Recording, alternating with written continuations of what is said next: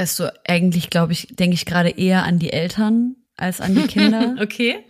Und würde total gerne Eltern beibringen, wie sie ihre Kinder nicht traumatisieren. Das, das ist, ist eine Aussage.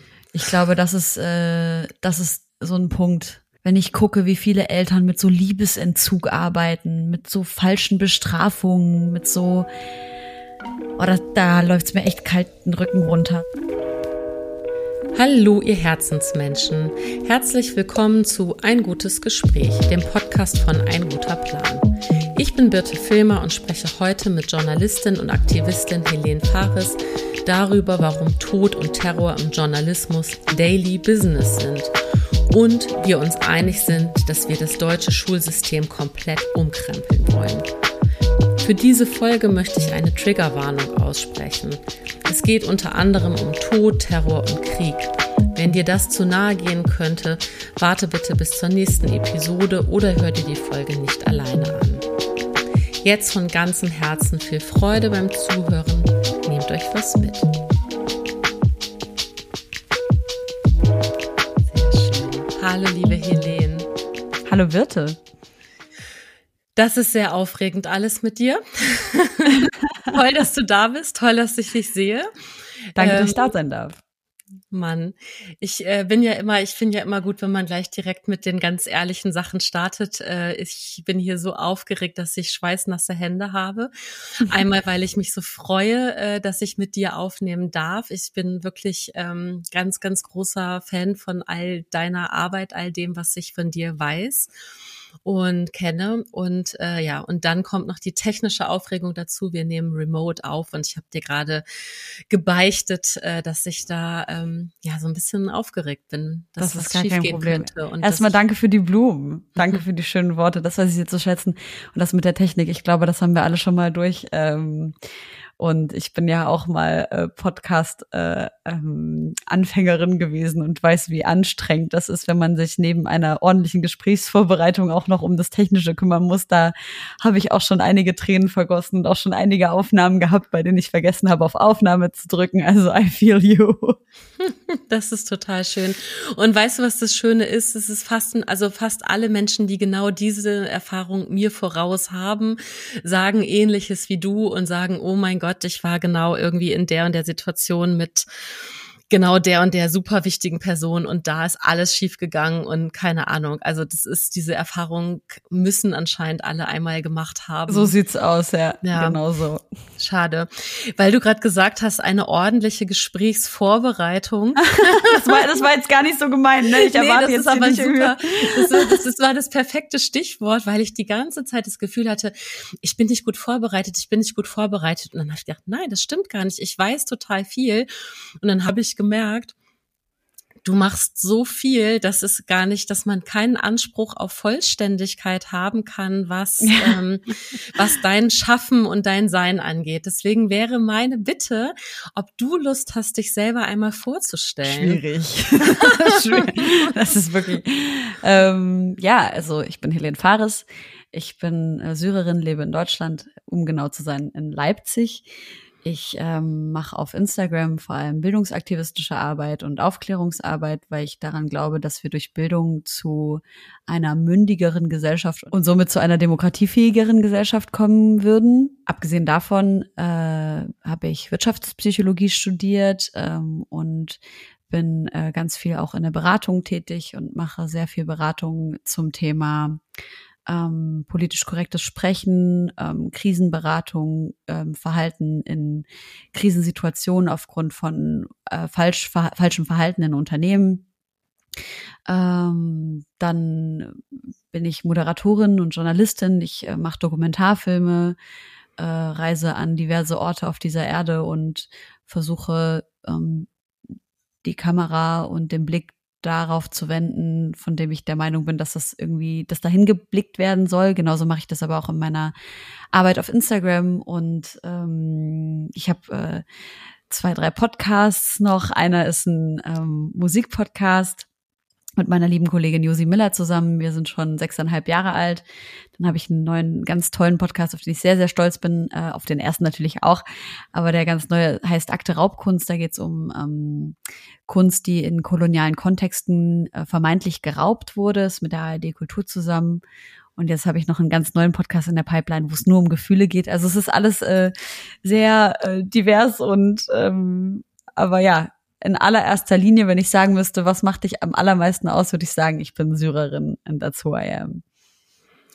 Okay, krass. Das ist das, äh, das ist dein Hauptmerkmal für dich selber, dein Hauptidentifikation. So, so fühle ich mich. Ja, so okay. fühle ich mich, ja. Ja, okay. Ja, lieben Dank. Und ähm, genau, nächstes Stichwort, so fühlst du dich. Wie geht's dir gerade überhaupt? Wie ist so Montag, Mittag? Wie ist, wie geht's dir gerade jetzt? Ich liebe Moment? Montage. Ich liebe Montage, weil ich wirklich ähm, am Wochenende, also ich arbeite einfach super gerne und ich habe total gerne Projekte, äh, an denen ich ähm, arbeiten kann. Und das Problem ist, am Wochenende antwortet mir halt keiner und ich darf halt niemandem auf die Nerven gehen. Und am Montag habe ich das Gefühl, dass all die Dinge, die, auf die ich so gekommen bin und am Wochenende, die ich auch von mir so wegschiebe, weil ich auch sage, ich möchte auch Pause machen und so. Ich mache mir dann so eine Liste und freue mich dann richtig, wenn ich Montagmorgen aufwache, diese Liste abzuarbeiten. Ich mache mir dann richtig ordentliches, riesiges, großes Frühstück und dann setze ich mich hin und fange an, die Dinge abzuarbeiten. Das fühlt sich einfach richtig, richtig gut an. Und äh, ich mache es auch eigentlich so, dass ich mir, dass ich mir immer für jeden Tag irgendwie eine Sache vornehme, auf die ich richtig Bock habe und an der ich großen Spaß habe. Äh, und ähm, ja, ich find's geil. Ich habe auch so Hummeln im Arsch. Ich freue mich irgendwie drauf, ähm, auf dieses Gespräch jetzt und freue mich dann aber auch danach drauf, meinen Teppich auszuklopfen, damit der sauber ist und ich den für den Winter wieder auslegen kann. Also so, so fühle ich mich gerade. Toll. Ich mag Montage auch tatsächlich sehr gerne. Das ist ähm, das haben die, ich habe zwei Kinder und die haben diese, diese Struktur in mein Leben gebracht, dass Wochenende Wochenende ist. Das ja, gab geil. es vorher nicht in dieser Freiberuflichkeit. Ich bin ja sonst äh, ähm, hauptsächlich, äh, also meine hauptsächliche Erwerbstätigkeit ist äh, die Fotografie. Das mache ich mhm. eben schon seit 18 Jahren. Und genau, und früher kannte ich auch keine Wochentage. Und jetzt habe ich zwei Kinder und die gehen zur Schule und die haben diese Struktur gebracht mit dem Wochenende. Und weil ich äh, das aber teile, diese diese Begeisterung für die Arbeit, die ich machen darf, weil ich das mir alles so viel Spaß macht, die Fotografie und auch dieses Gespräch jetzt bin ich da total dabei und denke, geil, Montag ist so fresh, da kann man Voll, so ne? loslegen und es ist auch genau. wie so ein, so ein Clean Sheet so. Wir haben, es ist eine neue Chance einfach. Ja. Aber sag mal, ich muss jetzt mal ganz kurz fragen, äh, das ist doch hier angedockt an diesen Planer, oder? Ein guter Plan, Absolut, oder? genau, genau. Was hat das mit dir zu tun? Das, was hat das mit mir zu tun? ähm, ich mache den Podcast für ein guter Plan. Also Ach so. ich sozusagen, ich, ich hoste den, ja, Mhm. für den Verlag, ein guter Verlag, genau. Ich bin Freundin oder ich habe früher äh, gesagt, ich bin das Verlagsmaskottchen, das Büromaskottchen, bin also sehr gut befreundet ähm, ähm, und und bin, habe auch immer mal wieder irgendwo meinen Input äh, dazugegeben, ähm, auch als Freundin, als Fotografin, wie auch immer. Und das ist in vielen Gesprächen entstanden, dass ich mal gefragt wurde, hast du nicht Lust für uns zu schreiben? Hast du nicht Lust, dich auch mit den Themen, oh, also die Themen, die du so aufrufst, Birte, hast du nicht Lust darüber zu schreiben? Und ich habe gesagt, no way, weil ich äh, schreiben ist wirklich Ach, ein absolutes Untalent von mir, ein Antitalent. Ähm, aber zum Beispiel im Rahmen meiner ganzen Fotografie habe ich gemerkt, dass ich das einfach liebe, in so eins zu eins Situationen zu ja. sein und wirklich auch tief zu gehen in Gespräche, selbst wenn es eigentlich am Ende nur darum geht, ein Foto rauszuholen, ist es immer sehr schön, einfach Menschen zu begegnen. Und das kann ich voll nachvollziehen. Das ist so ein bisschen so, glaube ich, die Kurzvariante, wie ich zu diesem Podcast gekommen bin oder warum ich den Podcast für ein guter Plan hoste. Ja. Schön. Ja, ja ich muss, ich habe noch nie so einen Planer benutzt. Ich glaube, das wäre mal wahrscheinlich was nach zehn Jahren Selbstständigkeit, was man sich mal zu, zulegen könnte. Also es ist, glaube ich, sehr, äh, sehr unkompliziert, dir einen zuzuschicken. ich glaube, das äh, kriegt die Post hin, dass sie den nach Leipzig äh, gesendet bekommt. Ja, genau. Genau, und aber in dem Podcast geht es ja gar nicht so sehr jetzt um das Plan oder oder oder um diese Checklisten, die du machen kannst, Achtsamkeitschecklisten, sondern es geht ja wirklich einfach um, ähm, also meine Intention für den Podcast ist, ist die Gesprächsführung, ne? Also wirklich ähm, ist das schönste Kompliment, was ich so als als Feedback bekommen habe zu verschiedensten Gesprächen ist, ähm, dass eine Frau geschrieben hat, es hat sie angeregt, mit ihrer eigenen Familie und mit ihren eigenen Freunden anders zu sprechen und genauer nachzufragen und genauer zuzuhören ja. und Deswegen ist es auch kein Interview-Podcast, ne? Es ist ein Gespräch. Ja, Gespräch also es geht gar nicht so sehr darum zu sagen, hier, Helene, was machst du hier und was machst du da, sondern ich möchte wirklich einfach mich mit dir unterhalten, gucken, wie es dir geht und finde es schon faszinierend, dass du anscheinend deine Teppiche für den Sommer äh, eingemottet hast und jetzt für den Winter raus. Ach so, nee, nee, nee.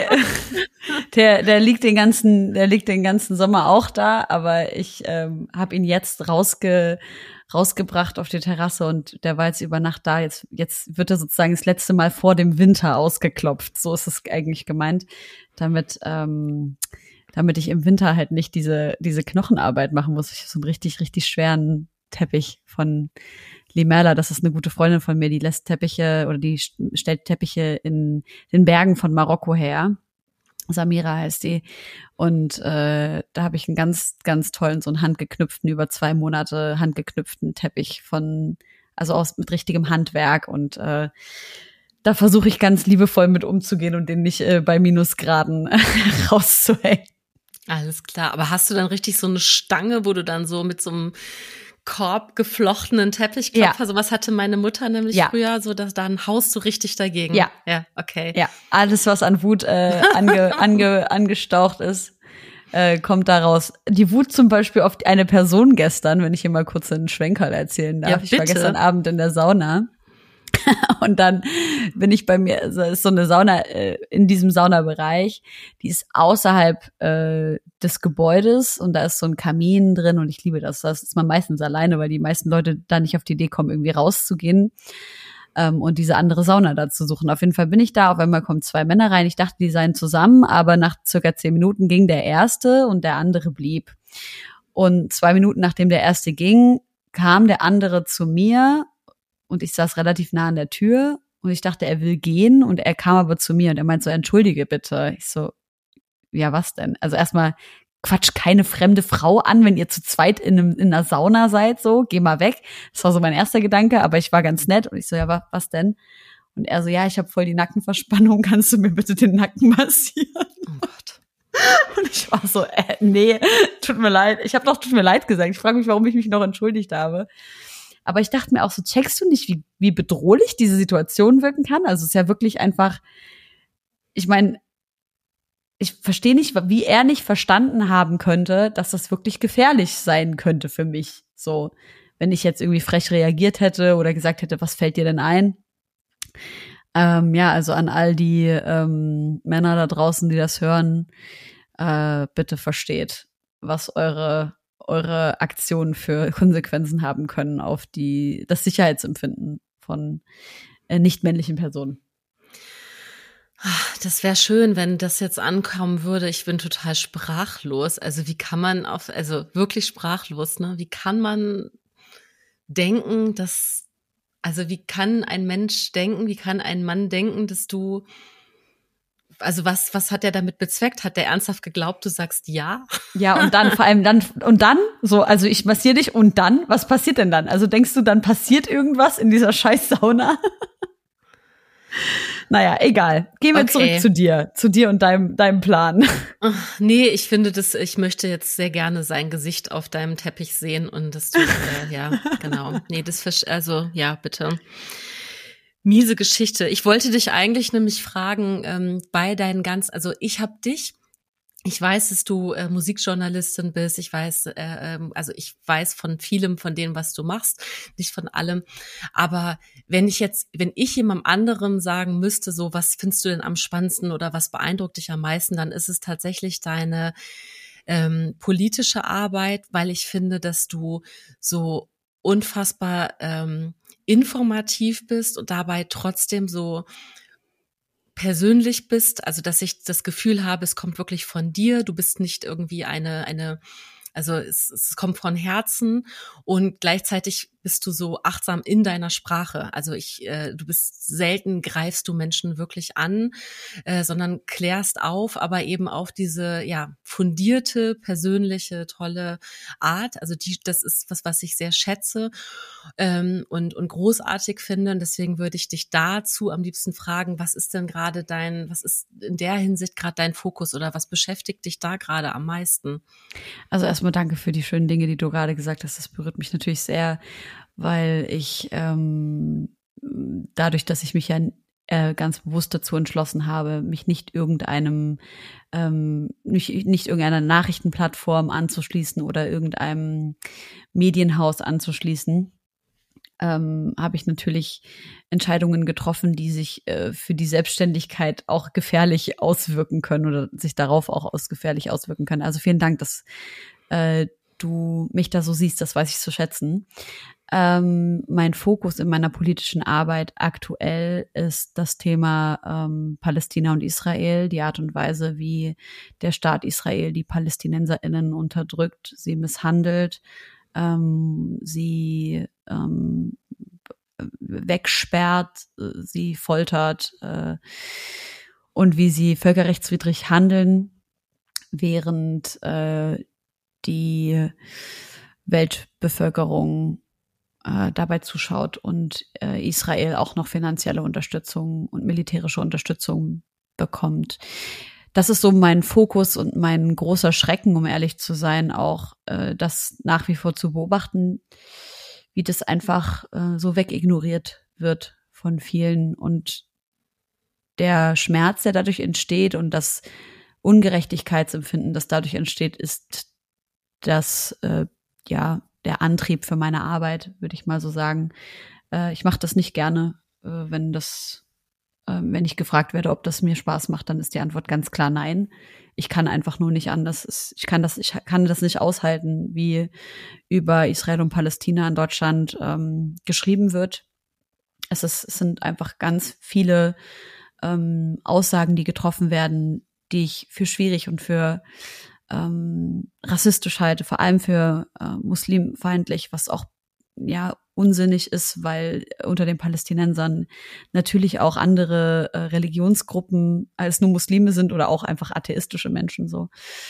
Aber ja, es ist total rassistisch gegenüber AraberInnen, rassistisch und, äh, und diskriminierend gegenüber MuslimInnen und eben anderen äh, Bevölkerungsgruppen, die Teil der PalästinenserInnen sind. Und das ist das, was mich ähm, fassungslos macht und was dazu führt, dass ich sage, das ist gerade ähm, das der Fokus meines meines meiner Arbeit, auch wenn ich da natürlich nicht im Ansatz so viel mache, wie ich eigentlich gerne machen wollen würde und äh, muss da dringend auf meine Kollegin Alena Jabarin äh, verweisen. Also gibt einfach mal guckt einfach mal bei meinen Followern beziehungsweise bei den Leuten, denen ich folge, gibt mal ein Alena und folgt dann der Kollegin, die macht die wichtigste Aufklärungsarbeit zu Palästina äh, aktuell. Das macht sie auch alles privat. Und das ist äh, aus meiner Sicht, sie ist aus meiner Sicht die wichtigste, äh, die wichtigste Journalistin in Deutschland, die zum Thema Palästina spricht. Und da lerne ich auch sehr, sehr viel. Mhm. Was wünschst du dir denn? Also wenn es jetzt hier wirklich, äh, wenn wir nicht, äh, wenn es jetzt kein politisches Gespräch ist, sondern eher fast so ein ähm, wenn ich jetzt so ganz, ganz kindlich naiv sagen würde, was wünschst du dir denn für diese, äh, nicht für die Welt, sondern was wünschst du dir jetzt genau für, für Israel und Palästina? Was, was könnte denn, was könnte denn, äh, ähm, keine Ahnung, was könnte passieren? Was, was, oder worauf könnte irgendwas hinführen? Weil, oder was sind Lösungsansätze? Was kann jeder Einzelne, jede Einzelne tun? Also so viele Fragen gleichzeitig. Also ich glaube jetzt eine politische Lösung für das Gebiet äh, anzubieten, das ist, das würde ich jetzt äh, jetzt nicht machen.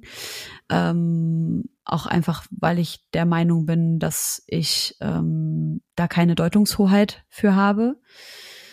Ähm, was jede einzelne Person tun kann, ist, sich tatsächlich zu informieren darüber, was dort passiert. Und das ähm, leider Gottes über die öffentlich-rechtlichen aber auch die privaten Medienhäuser in Deutschland hinaus. Also äh, wir müssen jetzt nicht drüber sprechen, ob man jetzt äh, Informationen vom Springer Verlag äh, zum Israel-Palästina-Konflikt ähm, beziehungsweise von der ähm, oder über, über die Unterdrückung, die von Israel auf Palästina ausgeht, äh, konsumieren sollte. Aber auch, also meiner Meinung nach auch Informationen, die von der Tagesschau zum Beispiel äh, da verbreitet oder vermittelt werden, halte ich teilweise für unvollständig und ähm, leider Gottes auch, äh, wenn man sie auch mit anderen großen Medienhäusern, zum Beispiel ähm, aus Großbritannien vergleicht, für ähm, ja einfach unvollständig und und deswegen nicht nicht deswegen auch gefährlich tatsächlich. So empfinde ich das, äh, was die Meinungsbildung der ähm, in einer Demokratie lebenden Menschen betrifft. Und deswegen kann ich nur sagen, ich wünsche mir, dass jede Person, ähm, die an Freiheit und Gerechtigkeit glaubt, sich damit auseinandersetzt, unter was für einer immensen Drucksituation die PalästinenserInnen leiden müssen, was, also was für einer unfassbaren Gewalt sie ausgesetzt sind. Und im eigenen Umfeld auch anfangen, darüber aufzuklären, weil wir haben damit ein riesengroßes Problem, dass äh, eine Palästina-Solidarität ähm, und damit meine ich jetzt nicht den Staat, damit meine ich die Solidarität mit den von Unterdrückung betroffenen Menschen, ganz oft als Antisemitismus ausgelegt wird, was natürlich einfach äh, ja rein rein von der Definition her überhaupt keinen Sinn ergibt und deswegen glaube ich daran, dass es ganz viel Aufklärung geben muss. Die Leute müssen sich selber weiterbilden, ist es auch wirklich nicht so schwierig, äh, vor allem englischsprachige äh, Informationen, wenn man dann Englisch spricht, dazu zu finden, die aus Großbritannien kommen, die aus den Staaten kommen, halte ich äh, ausnahmsweise ähm, zu dem Thema für ein bisschen umfangreicher und ein bisschen aus, ausführlicher. Und zwar möchte ich dazu einen Podcast empfehlen, der heißt The Worldwide Tribe Podcast. Und ähm, das ist eine Special Episode, das ist ein, auf Englisch. Äh, und ähm, äh, das ist die Folge 28 und die heißt Israel and Palestine, Everything You Need to Know with äh, Yara Eid. Ähm, sicherlich ist das, äh, da steht jetzt Everything You Need to Know. Ich würde dem widersprechen. Da sind auf jeden Fall einige Informationen, die vielleicht noch fehlen.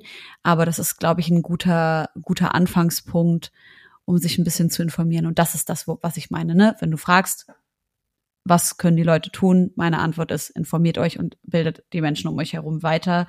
Denn ähm, sich mit PalästinenserInnen und von Unterdrückung betroffenen Menschen zu solidarisieren, sollte ein Grundsatz ähm, einer jeden in der Demokratie lebenden Person sein. Und dafür einzustehen und dafür zu kämpfen, ist ähm, aus meiner Sicht eigentlich eine Selbstverständlichkeit, wenn man so privilegiert ist wie wir hier in Deutschland, die meisten zumindest. Hm.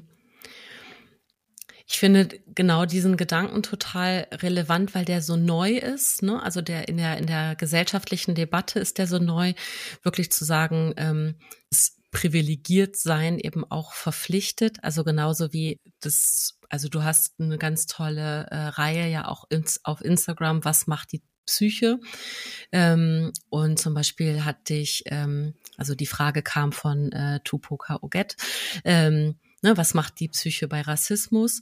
Mhm. Und die, das, also das, ich bringe das gerade zusammen im Sinne von, Menschen informiert euch. Also ne, dieses das, das Narrativ wirklich ist relativ neu zu sagen, Betroffene sind nicht dafür da, ähm, aufzuklären, sondern es ist, äh, wenn du privilegiert genug bist, Zeit zu haben, dich zu bilden zu Themen, ja. die gesellschaftlich relevant sind, ähm, dann, dann nutze diese Chance. Und das finde ich ähm, einen total wichtigen Gedanken, weil der in meinem Leben eben auch relativ neu ist. Ne? Also der, das vor zehn Jahren hat so noch keiner gesprochen oder gedacht.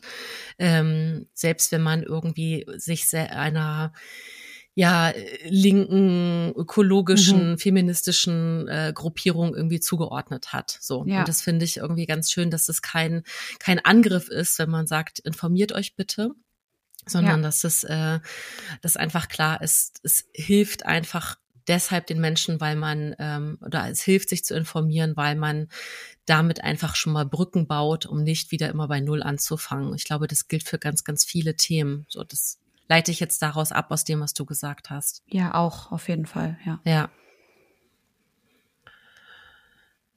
Hui.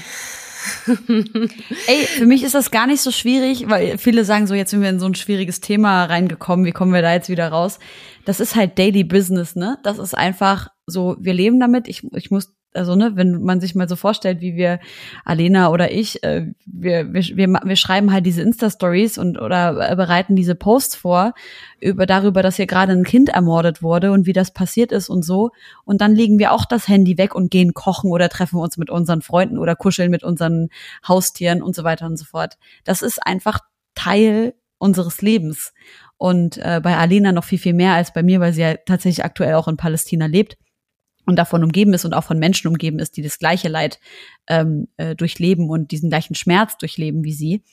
Ähm, aber das ist äh, ja, das ist was, womit man lebt und womit man auch äh, oder womit man klarkommen muss und dann auch, um dann auch zu sagen, jetzt eine Minute später lege ich jetzt dieses Thema ab und ich spreche jetzt keine Ahnung was weiß ich, darüber, ob Kaugummis wirklich im Bauch ungesund sind oder nicht, weil hier gerade eine Packung Kaugummis steht. Weißt du, was ich meine? Ich ja. sehe gerade in, dein, in deinen Augen so diese Schwere, so Gott, wie kommen wir da jetzt wieder raus? Mhm. Jein, also schon, ne, genau. Und wahrscheinlich hast du mich dann insofern ertappt, dass es für mich eben dann nicht Daily Business ist, sondern dass ich sehr wohl immer mal wieder ähm, bei dir, bei anderen Menschen, denen ich folge, ähm, schon damit konfrontiert bin, aber bestimmt nicht in dieser Alltäglichkeit, äh, die, die du hast, ne, damit. Ja. Und ähm, das, das stimmt schon. Also dafür, fühle ich, ja, ertappt klingt jetzt auch blöd, aber da hast du schon recht. Das ist natürlich äh, für mich ein schwereres Thema, weil es, weil es mir da an alltäglichem Umgang ähm, ja. mit fehlt. Genau. Und ähm, schön, dass du das auch gerade gesagt hast, ne, dass es dann eben auch, ähm, ja, dass, dass du es kannst, weil du es musst, ne, zu sagen, ich lege das Thema ab und widme mich dann, keine Ahnung, du widmest dich deinem Hund oder ja. du hast, äh, ne, also das finde ich sehr schön auch in dem, was du von dir ähm, persönlich so preisgibst auf Instagram, dass du sagst, so, guck mal Leute, hier ist mein Hund und der ist super sweet und den zeige ich ganz viel. Oder wisst ihr, dass mich Backen nachts beruhigt oder sowas. So, das ja. sind dann so, also ich finde, das rundet auch ähm, ein Bild ab von, von Menschen wie dir, zu sagen, hey, es ist nicht meine Lebensaufgabe, 24 Stunden am Tag irgendwie mich mit Politischem zu beschäftigen. Ja. Aber ich, ähm, ich, ich stelle mich dem. Ne? Und ähm, und ich habe trotzdem oder gerade deswegen ähm, vielleicht sogar das Talent, also zu sagen, ich habe diesen Schalter und bin viel, viel schneller aus dem Grübeln heraus, weil ich viel, viel mehr Bedarf habe dann nach, ähm, nach einem Gegenpart, einem emotionalen.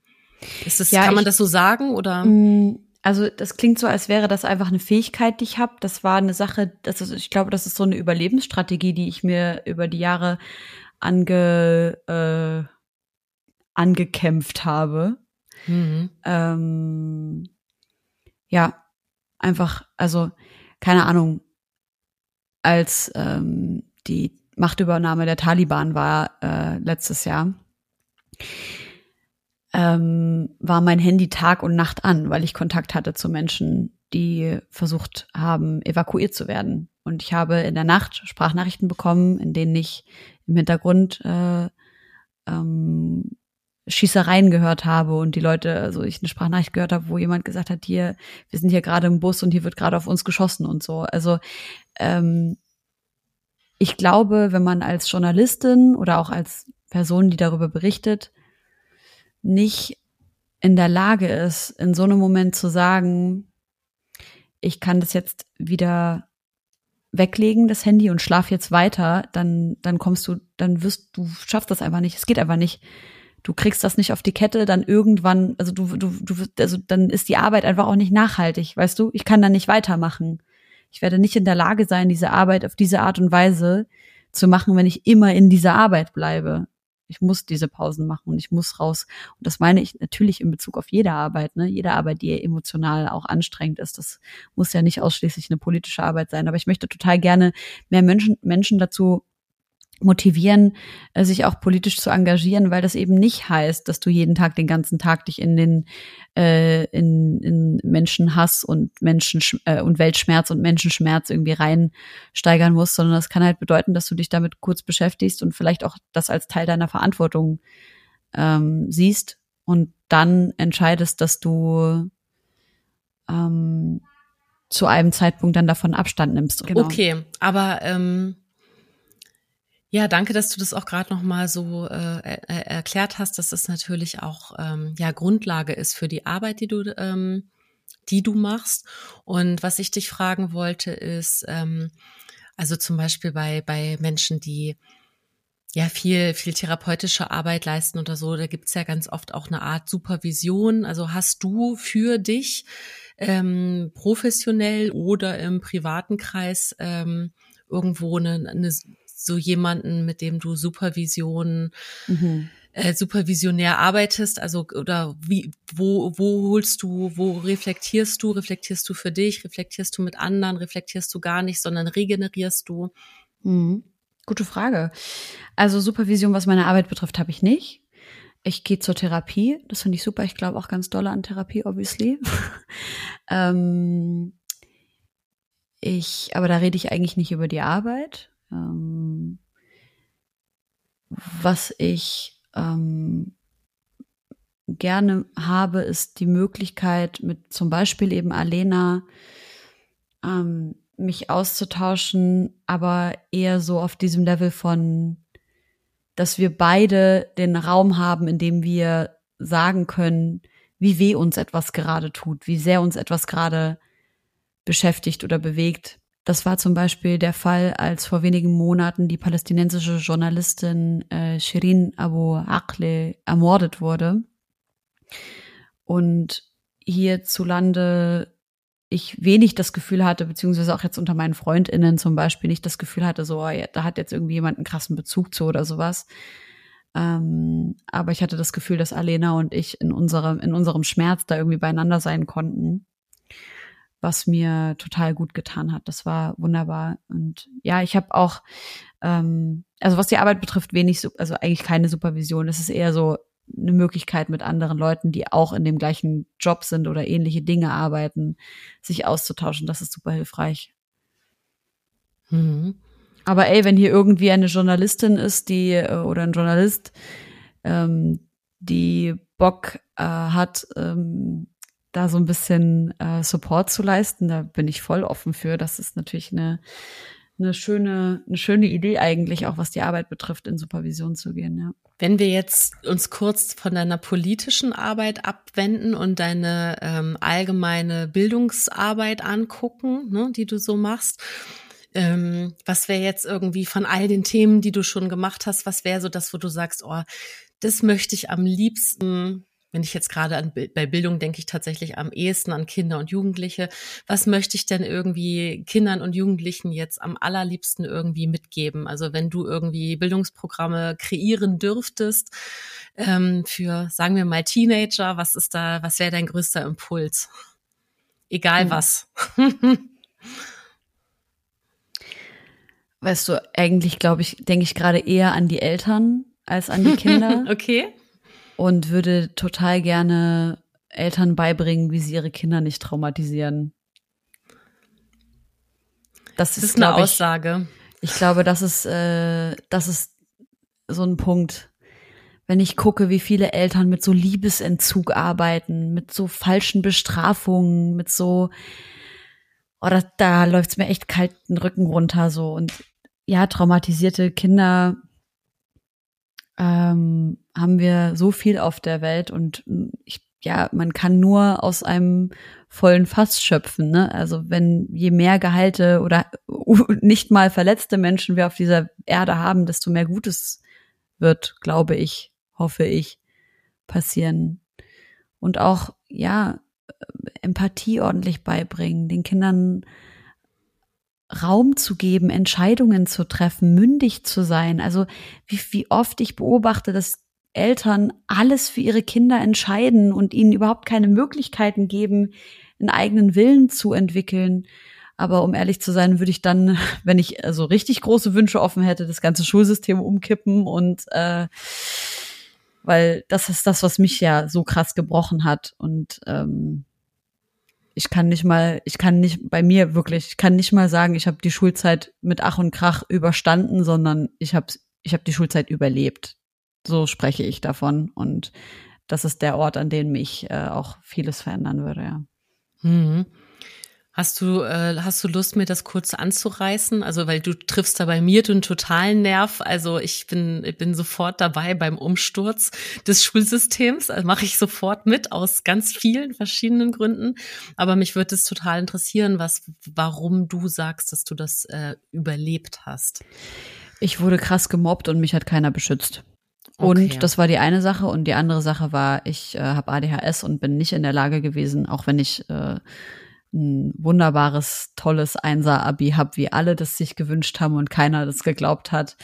Ähm, ich war nicht in der Lage, in diesem System so zu funktionieren, ähm, bis, bis zum Abitur, wo ich dann halt einfach gesagt habe, so jetzt hier äh, Mittelfinger, ich zeig's euch allen so. Aber das war aus Trotz. Also ich habe nicht, ich habe dieses Abitur nicht, weil ich irgendwie äh, irgendwas gut lernen wollte oder konnte, sondern einfach nur, weil ich mir dachte, so ich zeig's euch jetzt allen, was natürlich auf gar keinen Fall Motivator für, für sowas sein sollte.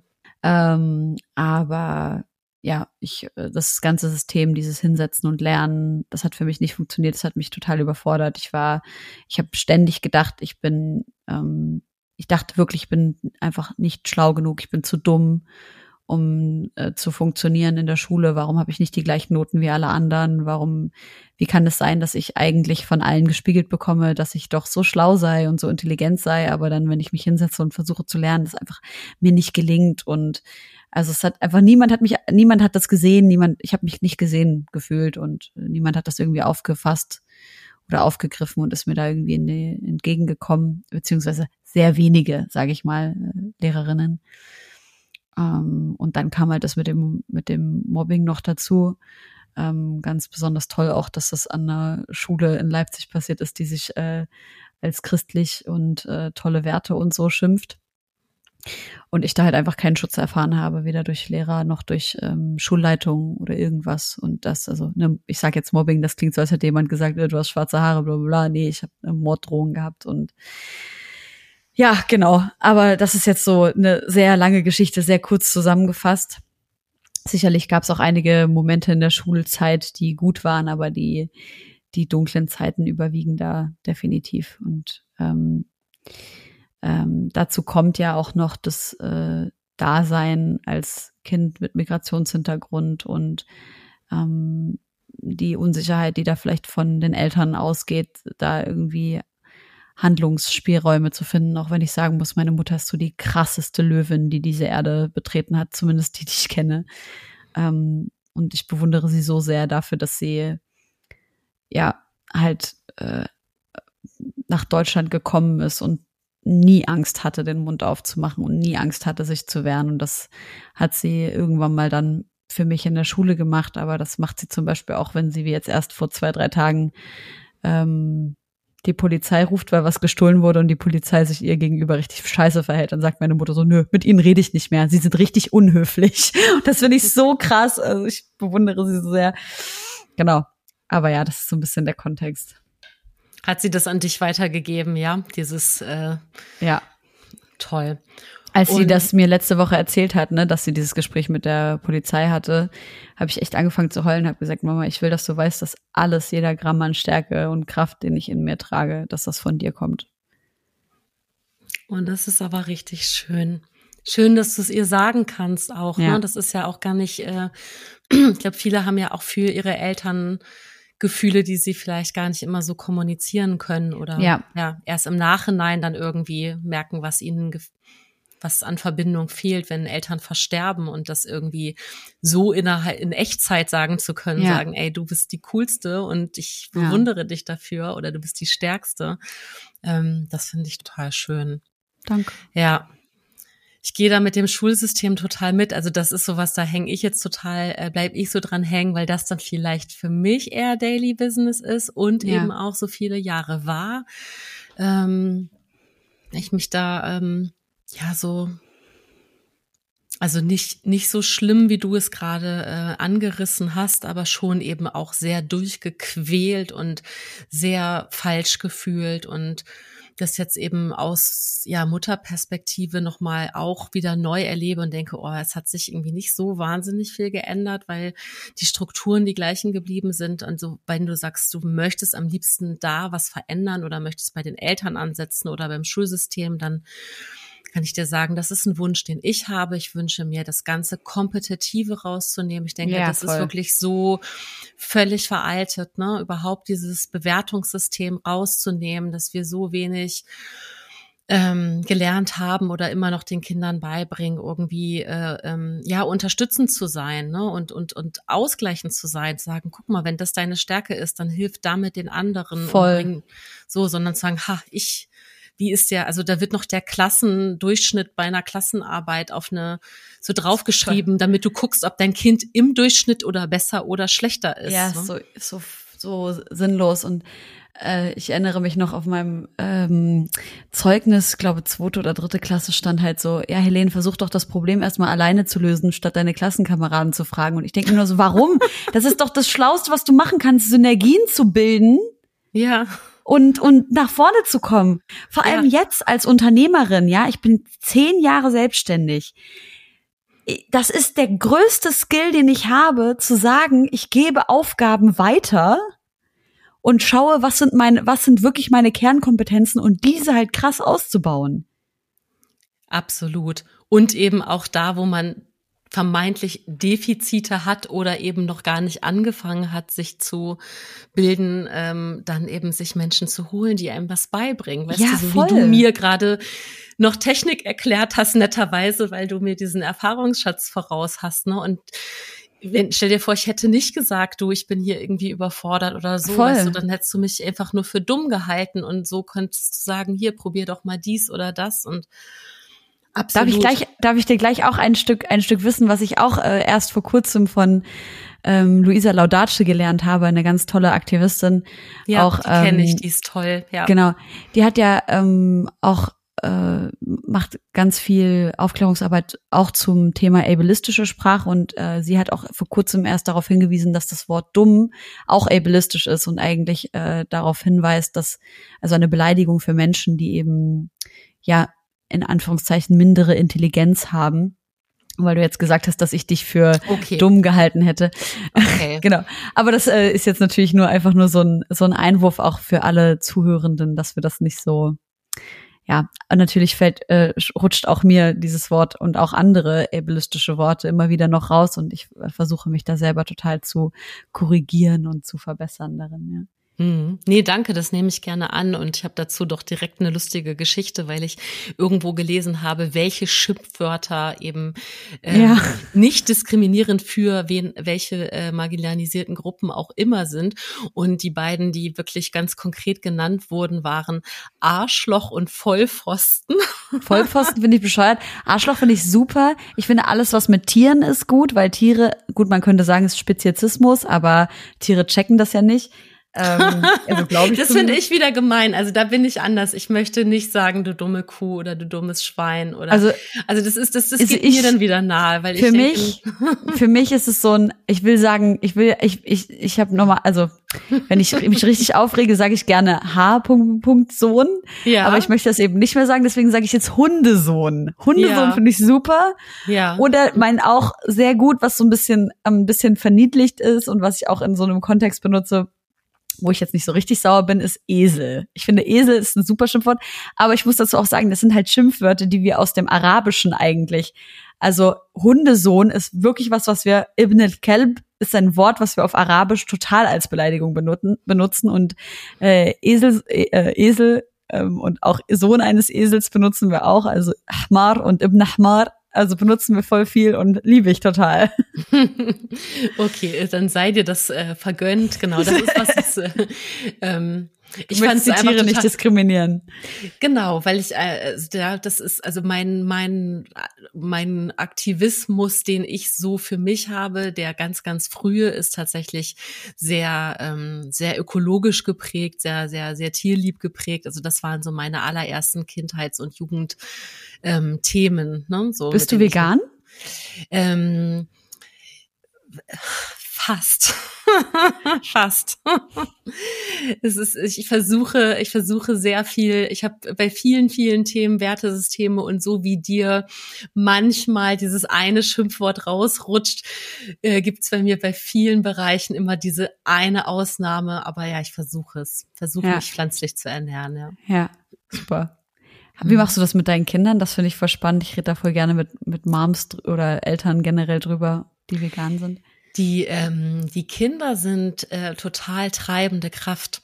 Also ähm, gerade der, der, ich habe zwei Söhne und der Jüngere ist acht und der hat ganz, ganz, ganz früh angefangen, ähm, sich, also sobald er Sachen begriffen hat, wo was herkommt, und zwar ohne, dass ich ihn darauf angesprochen habe, hat er für sich entschieden, dass er also Tierleid aus seinem Leben ausklammern möchte. Also das geht bei ihm so weit, dass er sauer auf mich ist, wenn ich, ähm, wenn ich was auf meine Balkonpflanzen spritze, damit die Blattläuse weggehen. Das findet ja. er auch mörderisch von mir. ähm, und ich will mich nicht drüber lustig machen, sondern er hat total recht. Also nee, also für ist ihn gut, ist eine Blattlaus genauso viel wert wie ein Kalb. Der, wie, ja. wie, wie, die, wie der Marienkäfer, der sie leider, der die Blattläuse leider nicht frisst, so. Ja. und, ähm, oder was Größeres eben. Und ja. deswegen kommt da von denen ganz viel von alleine und die haben aber alle Optionen. Also die dürfen sich zu essen wünschen, was sie wollen und mhm. ja. Spannend. Nee, also das äh, mit der, genau, das mit den Kindern und der Ernährung ist ein spannendes Thema, aber eben auch, ja, ähm, man kann es eigentlich alles in einen Topf werfen. Ne? Was ist auch, ähm, also könnten wir nochmal auf Schule zurückkommen oder eben auch auf politische Bildung. Wie viel kann man Kindern an, an äh, politischer Bildung schon zumuten? Ja. Ähm, ne, dass schwierig. sie eben diesen Entschuldigung, ja, sag mal. Nee, das finde ich total schwierig. Ich glaube, das ist ganz, eine ganz heikle Angelegenheit, die wirklich jedes Elternteil für das Kind individuell entscheiden muss, wie viel kann mein Kind gerade tragen.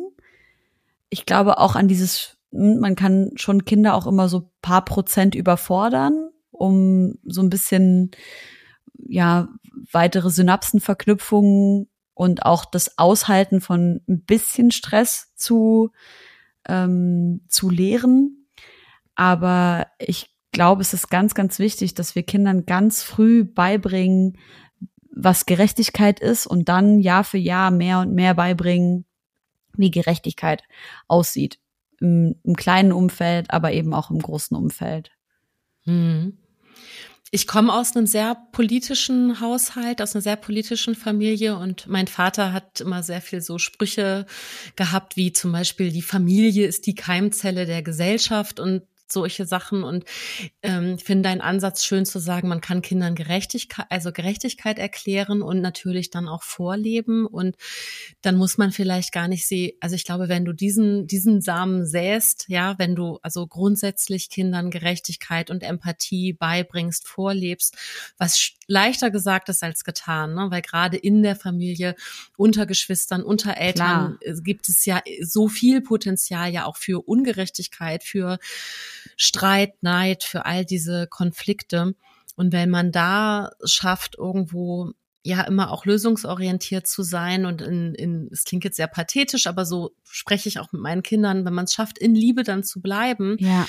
ähm, dann ist es eine Grundeinstellung, die ihnen natürlich auch hilft, dann, wenn sie so weit sind, wirklich auch einen Blick auf die ganze Welt zu richten und auf größere politische äh, äh, Konflikte, ähm, dann werden sie automatisch natürlich auch irgendwo verstehen, wo was gerecht ist und wo ja. nicht und werden dann selber auch irgendwo eine Position für sich finden. Ja. Ich glaube, das wäre jetzt so meine Konklusion aus dem, was du gesagt hast. Mhm. ja. ja. Voll. So, liebe Helene, ich weiß, dass du äh, knapp mit der Zeit bist, weil du es mir äh, schon schon angedeutet hast.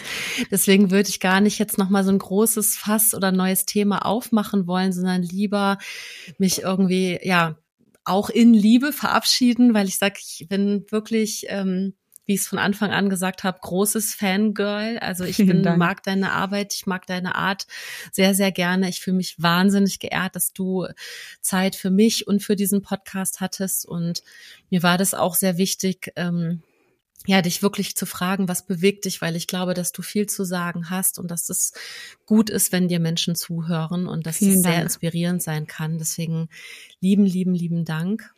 Danke und dir. Danke, dass du mir diesen Raum öffnest, in dem ich meine Gedanken teilen darf und äh, vielleicht auch Menschen äh, ansprechen darf, die ich sonst mit meinen normalen Wegen nicht anspreche. Vielen Dank. Ja, also folgt alle Helene Fares.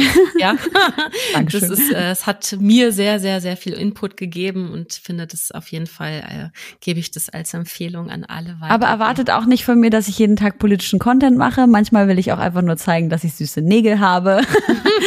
Because that's also part of taking care of myself. Also das ist, glaube ich, ganz wichtig, dass, dass ähm, alle Menschen, ähm, oder dass, dass Menschen auf Instagram, die einem folgen, ähm, vielleicht so ein bisschen den Druck auch äh, rausnehmen von wegen, äh, ich erwarte jetzt, ich habe, ich folge dir wegen politischem Content und jetzt darfst du hier nicht über irgendwas anderes sprechen. Das ist äh, ganz, ganz wichtig äh, für auch meine Psychohygiene. Da würde ich jetzt eh sagen, du darfst alles auf deinem ja. eigenen Kanal ja, voll. Und, äh, und du musst gar nichts. Stimmt. Diese beiden Sachen sind, glaube ich, sehr wichtig. Super. Vielen Dank. Ihr Lieben, danke, dass ihr bis hierhin zugehört habt. Ich hoffe, euch hat das heutige Gespräch gut gefallen. Alle Infos zu meinen GesprächspartnerInnen und weiteren Themen verlinke ich euch in den Show Notes. Eine neue Folge erscheint jeden zweiten Freitag. Ihr könnt diesen Podcast abonnieren, bewerten oder an Herzensmenschen weiterempfehlen und uns so ganz einfach unterstützen. Deine Fragen und dein Feedback erreichen uns am besten per Nachricht an unseren Instagram-Account at ein guter Plan. Wenn ihr euch weiterführend für Achtsamkeit und Selbstreflexion interessiert, schaut gerne mal auf einguterplan.de vorbei. Dort gibt es nachhaltig produzierte Planer und Journals für mehr Halt in der Welt. Alles Liebe euch, bis zum nächsten Mal, eure Birte.